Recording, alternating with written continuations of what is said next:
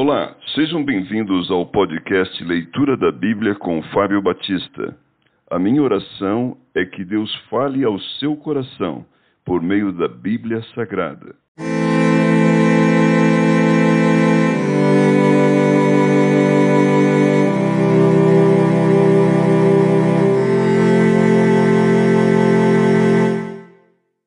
Lucas capítulo 12 O fermento dos fariseus algumas admoestações. Posto que miríades de pessoas se aglomeraram, a ponto de uns aos outros se atropelarem, passou Jesus a dizer, antes de tudo, aos seus discípulos: Acautelai-vos do fermento dos fariseus, que é a hipocrisia. Nada há encoberto que não venha a ser revelado, e oculto que não venha a ser conhecido porque tudo o que dissestes às escuras será ouvido em plena luz, e o que dissestes aos ouvidos no interior da casa será proclamado dos eirados. Digo-vos, pois, amigos meus, não temais os que matam o corpo, e depois disso nada mais podem fazer. Eu, porém, vos mostrarei a quem deveis temer. Temei aquele que, depois de matar, tem poder para lançar no inferno. Sim, digo-vos a esse deveis temer. Não se vendem cinco pardais por dois asses? Entretanto, nenhum deles está em esquecimento diante de Deus. Até os cabelos da vossa cabeça estão todos contados. Não temais, bem mais valeis do que muitos pardais.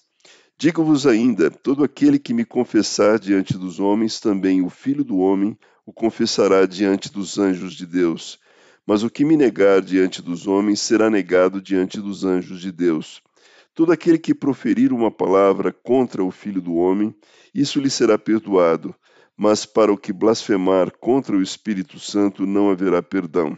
Quando vos levarem às sinagogas e perante os governadores e as autoridades, não vos preocupeis quanto ao modo porque respondereis, nem quanto às coisas que tiverdes de falar, porque o Espírito Santo vos ensinará, naquela mesma hora, as coisas que deveis dizer. Jesus reprova a avareza. Neste ponto, o homem que estava no meio da multidão lhe falou: Mestre, ordena meu irmão que reparta comigo a herança. Mas Jesus lhe respondeu: Homem, quem me constituiu juiz ou partidor entre vós? Então lhes recomendou: Tende cuidado e guardai-vos de toda e qualquer avareza, porque a vida de um homem não consiste na abundância dos bens que ele possui. E lhes proferiu ainda uma parábola, dizendo: o campo de um homem rico produziu com abundância. E arrazoava consigo mesmo, dizendo: Que farei, pois, não tenho onde recolher os meus frutos? E disse: Farei isso, destruirei os meus celeiros, reconstruí-los-ei maiores, e aí recolherei todo o meu produto e todos os meus bens. Então direi à minha alma: Tens em depósito muitos bens para muitos anos. Descansa, come, bebe, regala-te. Mas Deus lhe disse: Louco, esta noite te pedirão a tua alma, e o que tens preparado, para quem será? Assim é o que entesoura para si mesmo e não é rico para com Deus. A ansiosa solicitude pela vida.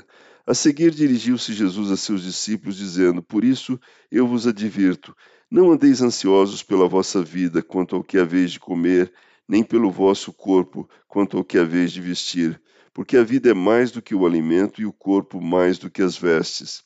Observai os corvos, os quais não semeiam nem ceifam, não têm dispensa nem celeiros, todavia Deus os sustenta. Quanto mais valeis do que as aves. Qual de vós, por ansioso que esteja, pode acrescentar um côvado ao curso de sua vida? Se, portanto, nada podeis fazer contra as coisas mínimas, por que andais ansiosas pelas outras? Observai os lírios, eles não fiam nem tecem, eu contudo vos afirmo que nem Salomão, em toda a sua glória, se vestiu como qualquer deles. Ora, se Deus veste assim a erva que hoje está no campo e amanhã é lançada no forno, quanto mais tratando-se de vós, homens de pequena fé. Não andeis, pois, a indagar o que haveis de comer ou beber, e não vos entregueis às inquietações, porque os gentios de todo o mundo é que procuram estas coisas, mas vosso Pai sabe que necessitais delas. Buscai antes de tudo o seu reino, e essas coisas vos serão acrescentadas. Não temais, ó pequenino rebanho, porque vosso Pai se agradou em dar-vos o seu reino. Vendei os vossos bens e dai esmola. Fazei para vós outros bolsas que não desgastem, tesouro inextinguível nos céus, onde não chega o ladrão, nem a traça consome, porque onde está o vosso tesouro, aí estará também o vosso coração. A parábola do servo vigilante. Cingido esteja o vosso corpo e acesas as vossas candeias. Sede vós semelhantes a homens que esperam pelo seu Senhor ao voltar ele das festas de casamento, para que quando vier e bater a porta, logo lhe abram. Bem-aventurados aqueles servos a quem o Senhor, quando vier, os encontre vigilantes. Em verdade vos afirmo que ele há de cingir-se, dar-lhes lugar à mesa, e aproximando-se os servirá. Quer ele venha na segunda vigília, quer na terceira, bem-aventurados serão eles, se assim os achar. Sabei, porém, isto: se o pai de família soubesse a que hora havia de vir o ladrão, vigiaria e não deixaria arrombar a sua casa. Ficai também vós apercebidos, porque a hora em que não cuidais, o filho do homem virá. Então Pedro perguntou: Senhor, proferes esta parábola para nós ou também para todos? Disse o Senhor: Quem é, pois, o mordomo fiel e prudente, a quem o Senhor confiará os seus conservos para dar-lhes o sustento a seu tempo?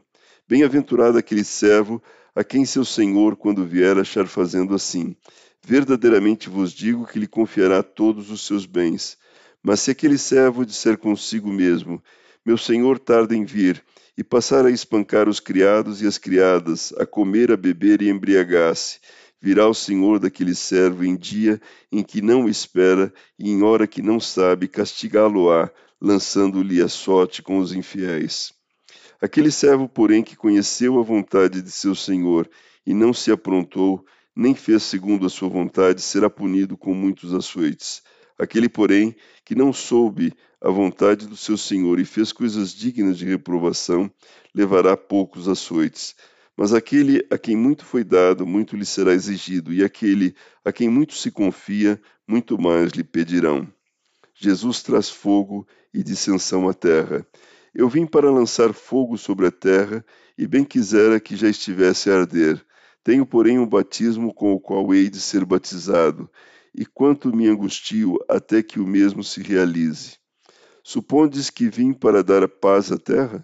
Não, eu vou-lo afirmo antes divisão, porque daqui em diante estarão cinco divididos numa casa, três contra dois e dois contra três. Estarão divididos pai contra filho, filho contra pai, mãe contra filha, filho contra mãe, sogra contra nora e nora contra sogra. Os sinais dos tempos. Disse também às multidões: Quando vedes aparecer uma nuvem no poente, logo dizeis que vem chuva, e assim acontece. E quando vedes soprar o vento sul, dizeis que haverá calor, e assim acontece. Hipócritas, sabeis interpretar o aspecto da terra e do céu, e entretanto não sabeis discernir esta época? E por que não julgais também por vós mesmos o que é justo? Quando fores com o teu adversário ao magistrado, esforça-te para te livrares deste adversário no caminho, para que não suceda que ele te arraste ao juiz e o juiz te entregue ao meirinho e o meirinho te recolha à prisão.